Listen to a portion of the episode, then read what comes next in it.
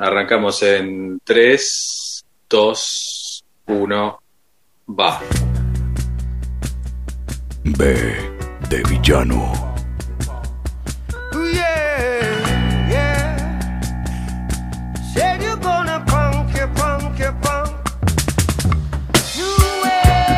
Santi Palazzo debe ser tal vez la única persona en habla hispana que tiene un conocimiento tan amplio de la cultura rey que podría perfectamente armar un árbol genealógico de cómo comenzó esto y cómo sigue al día de hoy a través del mundo. Por eso lo convoqué y por eso quiero que forme parte de la novedad que van a tener los episodios de P de Villano, que consisten en incluir una entrevista como bonus track en un episodio, algo que hasta este momento no se había hecho. Así que mi amigo, mi, amigo, mi camarada, comandante querido, Santi Palazzo, bienvenido a esta aventura. ¿Cómo estás? Hola Marce, ¿cómo anda mi villano favorito? Eh, gracias por tanta palabra elogiosa, pero el, el término único, a mí ese me hace ruido. Todo lo demás me lo, puedo pelear, tratar de intentarlo, pero el único, viste, es algo que. Eso se lo dejamos para los creyentes de Dios en Dios. Mira, por lo menos el único que yo conozco. Ah, bueno, ahí va. ahí acomodo, ahí acomodo. Y eso es, y eso es totalmente cierto. Eh, la misión que, que te quiero encomendar para, para como complemento de este episodio que se llama Punky Reggae Party, ¿no? que elegimos esta canción de... It's a Punky Reggae Party. Exacto. Eh, es justamente para hablar sobre esa, sobre esa afinidad, sobre esa hermandad, sobre, sobre esos orígenes tan similares en algunos aspectos entre los punks y los rastafaris allá por mediados y principios y mediados y fines de los 70 y ahí me estás mostrando justamente el single. Es una cara B ¿no? puntualmente. Este tenía el jamming del lado A. Jamming era el single y la cara B era Punky Braveheart correcto. ¿no? correcto. Y acá figura figura como Bob Marley y Lee Perry, ¿no? La composición 1977. A ver si se llega a ver, vamos a tratar de rimar ahí. El querido Scratch Lee Perry. Exacto. Qué grande. Bueno, bien. Eh, lo bueno que vamos a tener un buen registro en video de esto también, dicho sea de paso. ¿eh? no, no va a ser solamente audio. Bueno, a ver, la información que, yo he ido compilando con los años, porque siempre fue como un fenómeno social que siempre me atrapó, particularmente este en particular, ¿no? De, cómo se dio esa especie de sipiosis entre punks y rastafaris, me, me resulta atrapante. ¿Y dónde tendríamos que pararnos, digamos, para encontrar un origen de esta comunión entre dos culturas? Bueno, probablemente algunos de los puntos de conexión sean, obviamente, la ligazón entre un, reino como el británico, ¿no? Imperio, eh, que había soltado a, la, isla de Jamaica 10, 15 años antes de que se iniciara el movimiento del punk y pasaba solo a ser parte del Commonwealth, pero en, aparente, en aparente independencia. Eh, y eso produjo en algún punto una suerte de retroinvasión, fines de los 60, comienzo de los 70, una retroinvasión de artistas jamaiquinos haciendo música propia jamaiquina eh, hacia la isla. Caso como, eh, qué sé yo, Desmond Decker, eh, el mismo Jimmy Cliff, comienzo de los 70, antes incluso que Marley. Marley llega al Reino Unido hasta que no conoce a Blackwell y entra en Island Records, no pisa el Reino Unido. Estos otros artistas que hacemos mención sí lo hicieron, 69, 70, 71. Es decir, ya había una pata jamaiquina. Obviamente que el intercambio cultural existió desde que Jamaica pasó a ser de colonia española a colonia inglesa varios cientos de años atrás. Pero eh, la música propia, la que se considera folclore propio eh, en, Independencia de Jamaica, empieza con el ska luego de, prácticamente a la par de la independencia, 62, 63, por ahí. Eh, y esa música en, Inglaterra, sobre todo para el proletariado, para la gente más pobre, tenía, y, sobre todo para los que no eran racistas, claro está, que generalmente era la gente más pobre, la que no le quedaba otra que codiarse con los pobres negros que vivían en las zonas del Brixton y alrededores de Londres. Em, y en algún punto quizás ahí es donde se producen por ahí los primeros cruces, previo todo a la, era punk, eh, donde alguna anécdota contada por Jagger y por, mm, por Richards, eh, digo porque los primeros intercambios musicales se produjeron con el, rock de los Stones y eso, ¿no? es verdad, este, es verdad. Can You Hear Me Knocking, canciones así que empezaron a, a tener como una cadencia reggae, ¿no? Sí, y, el, punto de conexión, eh, por ahí más claro está, bueno, lo, han dicho ellos en algunas eh, entrevistas, ¿no? Que eh, ellos se iban a clubes en, Inglaterra, iban a clubes donde pudieran ver música negra. y donde probablemente eran los únicos blanquitos que se metían en esos clubes. Y, y por eso, por ejemplo, en Black and Blue, 1975, uno se puede encontrar con un clásico jamaiquino del año anterior, es decir, no tenía ni un año en Jamaica editado. Oh Cherry, oh Cherry, oh baby, de Eric Donaldson.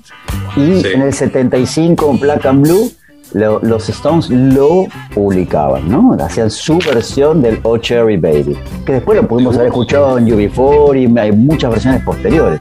Pero la original es de Eric, Eric Donaldson, comienza alrededor del 74-73 y la versión inglesa, la primera es la de, la de los Stones.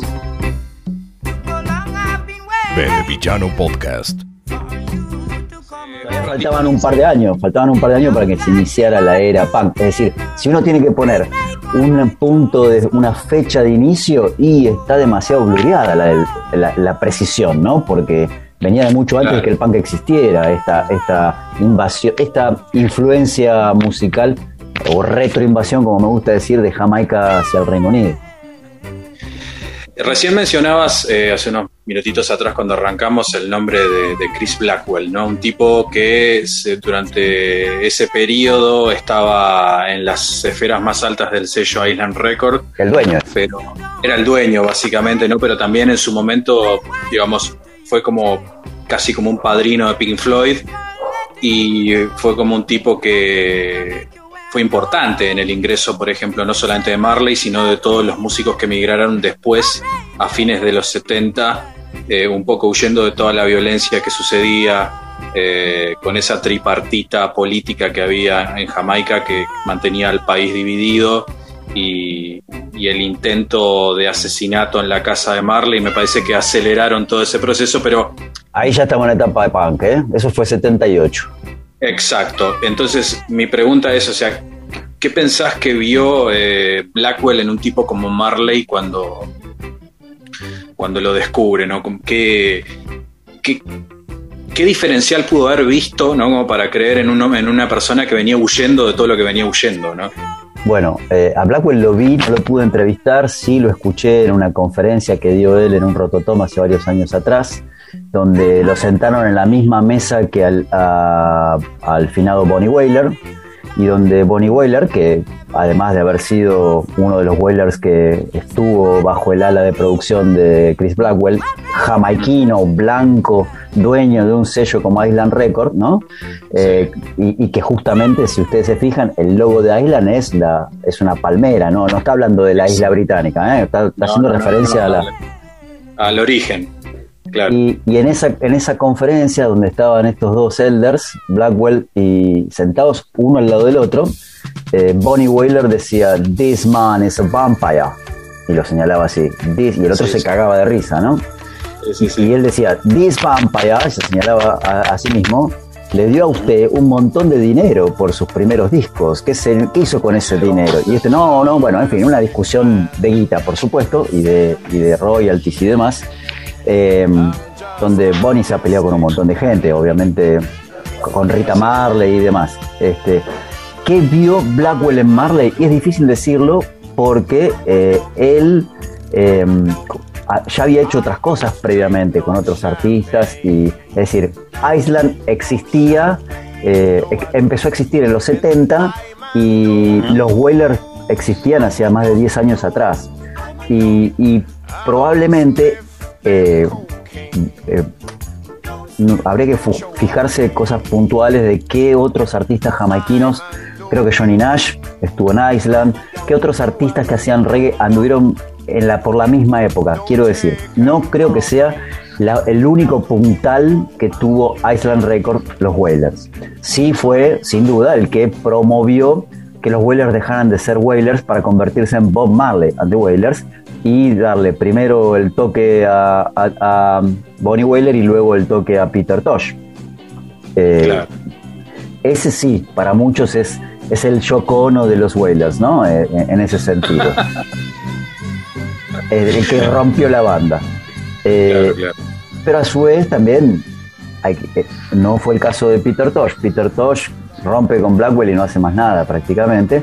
Eh, de hecho, muchos de los discos de Peter Tosh están editados por el sello de los Rolling Stones.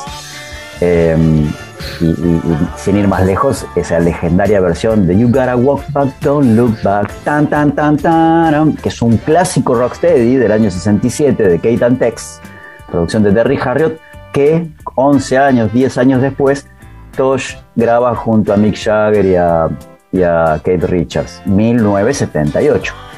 Eh, Perfecto. Digo, para ir mostrando que iba a la par. la, cosa de la conexión con el rock británico existía de antes de que existiera el punk, con grandes artistas del reggae.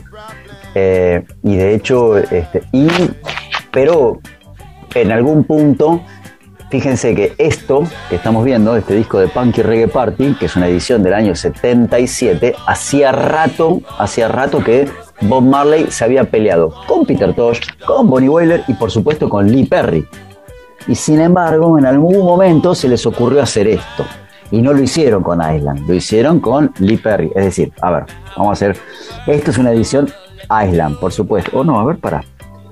Habría que fijarse bien. Pero sí, sí, sí, esto es una edición Island Record, pero de una producción Lee Perry, que nada que ver con Island. Eh, no sé si me explico. Probablemente sea una grabación anterior que terminan editando, editando con Blackwell. Y se hace, pero tampoco puede ser demasiado lejos porque para que fuera una punky reggae party tenía que estar cerca de este año 77 claro, coincidir con el periodo, con ese periodo. Porque antes no existía el punk, como para que a Marley y a Lee Perry se les ocurriera escribir esta canción. O, como por ejemplo, otro ejemplo categórico es el de Two Sevens Clash, de Culture. ¿No? Editado en 1977. Ese disco tiene el clásico I'm not ashamed. Hoy esto, ayer, anteayer, cuando me dijiste que me ibas a, íbamos a conversar sobre esto, me puse a buscar una vieja entrevista del año 77, eh, hecha por, por eh, creo que era una, radio que se llamaba Capitol en, Inglaterra. El, el, conductor era acá está, Tommy Baines y dice que este radio show fue de el 16 de julio del 77. Tommy Benz entrevistaba a Johnny Rotten en ese momento em, y, le preguntaba, mostraba, de hecho ponen temas de, Culture, ponen un tema de Fredlocks, el este sí, y le va preguntando a Rotten qué opina de tal y tal y tal cosa. Y bueno, ella le habla de que le gusta mucho la música reggae, que siente que es de lo más novedoso que llegó a Inglaterra por fuera de ellos, digamos, ¿no? Estamos hablando de 77. Este, y, y, sí, está Fredlocks, muestra a otros artistas rastas, ¿no? Eh, pero Culture, claramente, ese disco es una tapa roja con dos siete verdes, ¿no? Two Seven Flash, el choque de dos siete para 1977, donde hace clara referencia al movimiento punk. Alguna vez em, el hijo de Joseph Hill, Culture, eh, Kenyatta, le dijo a Sergio Colombo del Nati Combo y tantas bandas, eh, le dijo que es decir, de decir, de decir, pero bueno, es del hijo del que escribió esa canción, ese disco. Le dijo que Tú Seven Clash hacía referencia también a el encuentro de dos personas frente a frente. No sé bien cómo era la cuenta, pero según ellos era dos ojos, dos oídos, da cuatro, Dos fosas nasales da seis y la boca son siete. Dos siete que se enfrentan. La comunicación de dos personas, algo como lo que estamos haciendo nosotros ahora. Esa es una interpretación dicha por el mismo Kenyatta Hill, ¿no? Vástago de Joseph. Eh, bueno, Y esa es bien, bien 77, o sea que esa sí está muy hermanada. Claro. Y pensaba, ¿no? Mencionaste a Rotten y ya ahí eso es como que nos lleva un poco a, esa conexión entre, entre punks y rastafaris ahí en, los suburbios de Londres, en donde por ahí la gente de clase trabajadora o los hijos de la gente de la clase trabajadora británica empezó a crear su propia movida en comunidad con los rastafaris que recién se estaban instalando en ese momento, muchas veces eh, dándoles abrigo, dándoles una mano, ¿no? tirando un centro ahí como para poder ir paliando la, situación mientras se adaptaban al cambio. Eh, también pensaba mucho en, cómo eso se fue gestando, ¿no? Y cuáles serían los lugares que ellos eligieron para empezar a hacer la movida, ¿no? ¿Qué, cuáles eran los puntos de encuentro. Eh, bueno, después, ¿no? Como también empiezan a aparecer algunas figuras como Joe Strummer con The Clash y, también poner el hombro eh, desde un lugar, vamos a decir así, más eh, de, alguna forma más, eh, más, de, más de apoyo moral también al rey, ¿no? más allá de que está clarísima la influencia en The Clash, ¿no? Police and Thieves, editado como single, Claro, bueno. como, como, plantando bandera, nosotros estamos de este lado del asunto. Claro. Desde el Dabali Bam Bam Bae, Gara to Sevens Clash del 77 de Culture a lo que vos mencionás de parte de Clash, que creo que Clash, además, a diferencia de Pistols, que hicieron un gran ruido, armaron, se los toma como por ahí punta de lanza del movimiento, y son los que pedían matar a la reina y qué sé yo, pero la reverencia de Johnny Lydon hace unos días atrás y en todo su poder me, reverencio a la reina, habla del paquetazo que resultó, ¿no? Este, con todo el respeto que me merecen los Pistols, pero flor de paquetazo, después de tanta revolución punky terminó reverenciando la muerte de la reina así con lágrimas en los ojos, casi patético. No se me, no se me ofendan los punkis, pero digamos, de Rotten le quedó nada, solo el 8. Eh, digo, para contrarrestar con Clash, que creo que filosófica, social y políticamente estuvo muchísimo más vinculado a lo que el movimiento reggae promulga y también fue parte de, creo que fue parte de la evolución del mismo punk, que creo que si uno escucha los primeros dos discos de The Clash y lo que viene después, lo había separado para mostrarlo, ¿no? Y lo que viene después es una evolución donde para muchos The Clash es una suerte de el, el, el, Beatle, ¿no? El, la evolución musical de un movimiento revolucionario como el punk, cosa que creo que los Pistols no pudieron hacer nunca.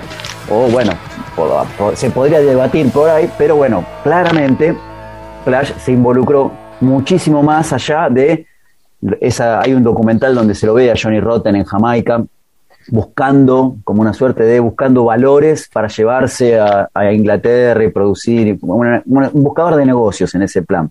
Y creo que lo de, y creo que lo de Clash fue mucho más eh, espiritual, como decíamos hace un rato, con otro tipo de compromiso, no solo la de qué música novedosa, qué interesante, son patea tablero como nosotros, son esto, no, pero me parece que hubo una vinculación mucho más soft de parte de Pistols con el de esa parte del movimiento punk con el con Jamaica y, la, de Clash que bueno claramente acá en ese disco sandinista disco triple eh, uno de los productores es ni más ni menos que el jamaiquino Mikey Dredd donde ustedes pueden encontrar dub hecho por The Clash en el año 80, 79, 80, ¿no? Este, así que los tipos se metieron de lleno. Vos hablás de Police and Thief. Police and Thief es un clásico de la época de Cherry Baby, con primera mitad de los 70, de Junior Marvin, uno que cantaba todo en falsete. Police and Thief in the streets, oh yeah. ¿No? Y, y, ahí ya te mostraba, ¿no? En London Calling que los tipos iban a cultivar a esta, esta unidad, ¿no? O por lo menos querían aprender de Jamaica y, abrazaban no solo de manera anárquica, sino con cierto fundamento revolucionario, lo que algunos dredas andaban diciendo. Sí, por ahí puede ser también que e-, esa cabeza un poquitito más, más abierta socialmente de Stramer, me parece que ha tenido mucho que ver también. ¿no? Stramer era un tipo que sabía mucho de los problemas sociopolíticos que estaban sucediendo en Latinoamérica y en toda la parte de, de Centroamérica puntualmente, era como que tenía un, mucha data en una época en la que no era tan fácil tener data, porque ponerle a tu disco sandinista no es algo hecho al azar, obviamente habla de una persona informada, entendida y, cultivada y que, ha viajado. Ahora, mm, también pensaba ¿no? que todo esto, toda, esta, toda esta movida eh, generó como una especie también de, en un punto, una especie de mestizaje social, porque me estaba acordando, mientras hablaba, hablaba con vos, digo, hay situaciones como nuestra querida Julie Cook, ¿no? Una, artista que, de la que hemos hablado en radio antes vos y yo, sobre el talento y la capacidad que tiene y que es fruto de una relación entre una keniata que era corista en Culture Club, como es la mamá. Do you really want to hurt me? Alto reggae de Culture Club, ¿no? Bueno, Culture Club una banda que abiertamente dijo siempre que el rey era como su motor.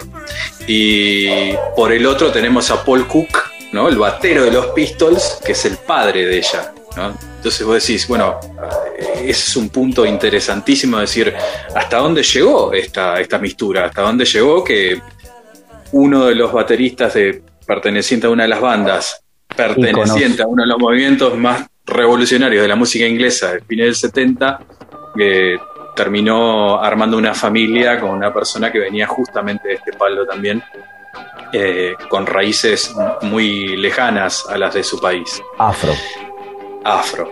Entonces, digo, todo ese baje musical obviamente tiene que dar como fruto un artista con Holly Cook.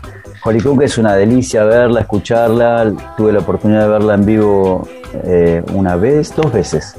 Y la primera vez todavía estaba media pichoncita, media asustada, le, había tocado el escenario grande, le habían puesto en un escenario main muy importante y era como que todavía le faltaba un poco de ruedo para eso. Y a los dos años fue a un escenario menor y la rompió toda. Eh, hubo varios intentos de traerla aquí a la Argentina, todavía no se pudo dar, pero me han llamado varios que le, claro, desde el lado anglo llega esa data y, a los que les gusta Massive Attack, a los que les gusta lo que ha hecho Matt Professor, a los que les gusta quién es Ora Sandy, ¿no? que es como una suerte de gran embajador de la música jamaiquina en el Reino Unido, gracias a las locuras que hizo y por ser el tío, el tío sabiondo en Massive Attack. Este, eh, evidentemente por ese lado llegó a oídos del Río de la Plata la vocecita de Holly Cook y.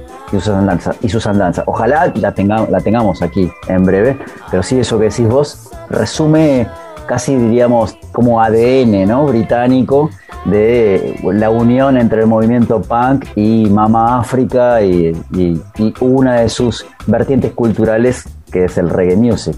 Otra, ya que estamos en ese punto, y por ahí incluso un poquito antes, porque eh, Holly Cook es posterior ya al punk que estaba muerto hacía rato y, ella es nacida en plena era pop, ¿no?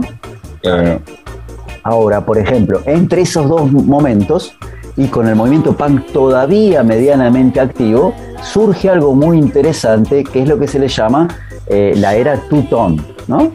Y que es donde y que sin duda está muy ligada, muy ligada a ambos puntos, a esa unidad entre el movimiento punk que va del 77 al 81, ponele, no creo que mucho más, ¿no? No, mucho más, exacto. Porque los, los siguientes discos, tanto de The Clash como de Pistol, Buzzcocks y qué sé yo, ya, ya se les aflojaba la, la, patada anárquica y el pop de a poquito los iba, los iba seduciendo.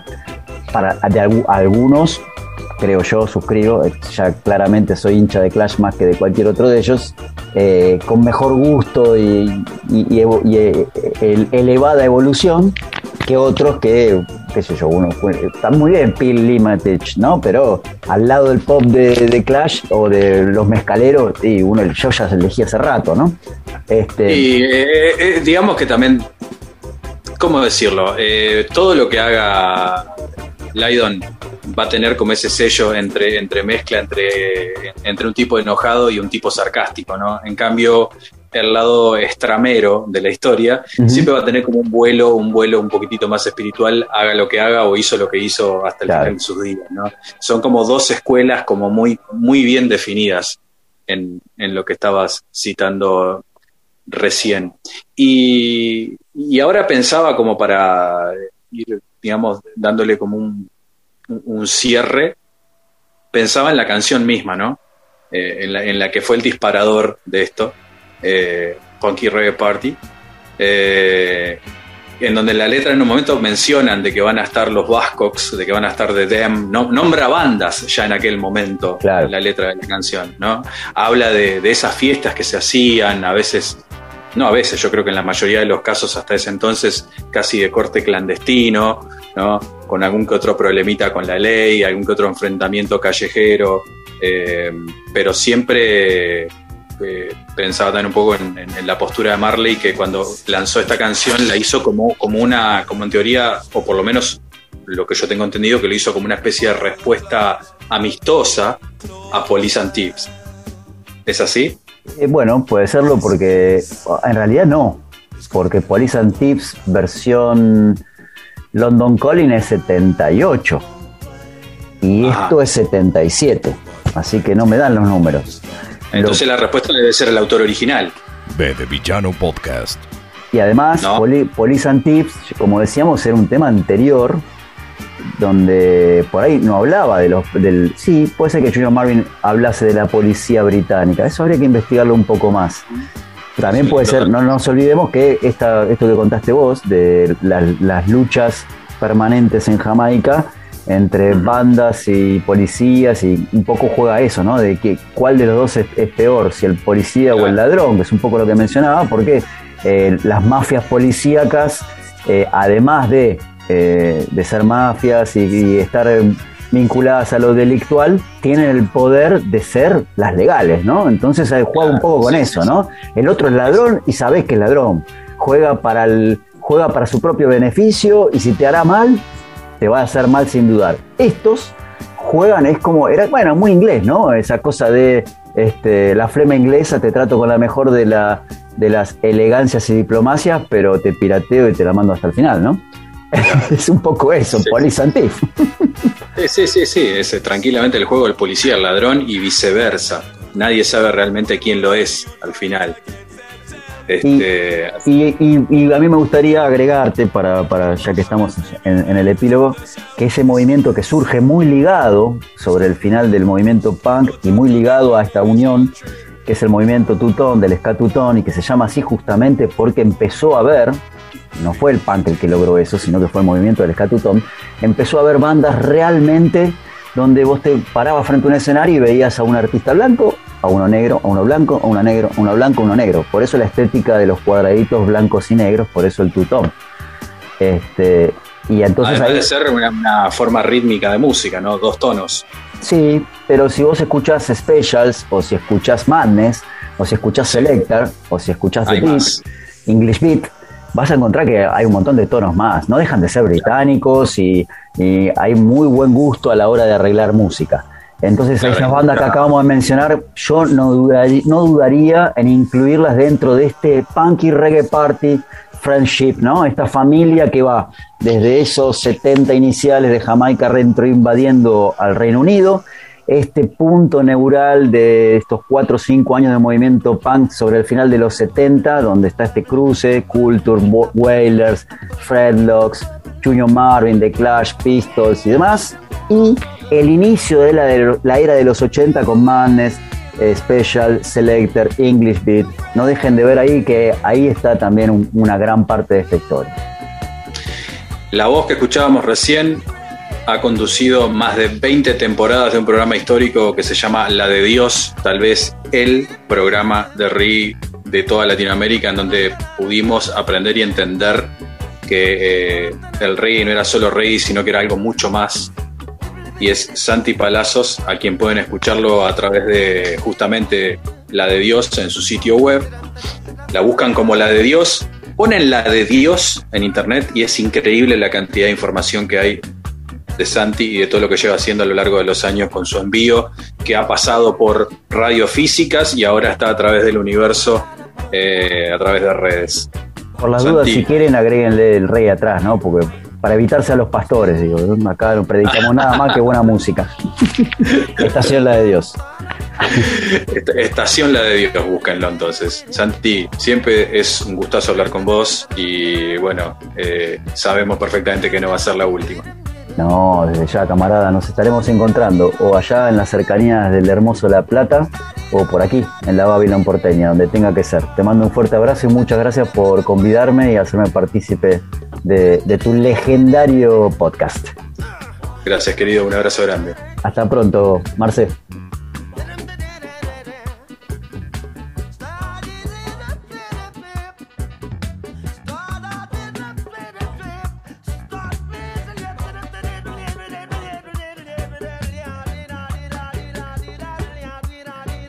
Marcelo Villano, ACB de Villano Podcast.